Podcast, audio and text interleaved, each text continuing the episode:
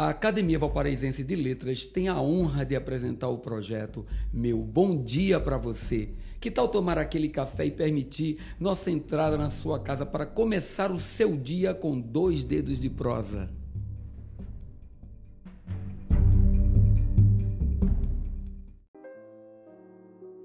Mensagem número 27. Perdemos muito tempo de nossas vidas questionando os porquês de certas situações sem respostas. Por que perdi meu emprego? Por que meu casamento acabou? Por que uma criança inocente adoece? Por que amo quem não posso ter? Por que morrer?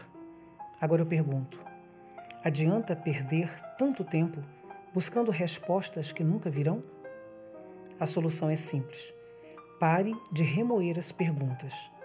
Certas respostas jamais virão. Vire a página e renove-se a cada manhã. Existem perguntas óbvias, com respostas claras, às quais temos o controle. Se nós engordamos, é por descuido. Se nós perdemos dinheiro, é por má aplicação de um bem. O que fizermos de errado, ainda podemos reverter. As respostas que não obtemos simplesmente são desígnios inquestionáveis de Deus.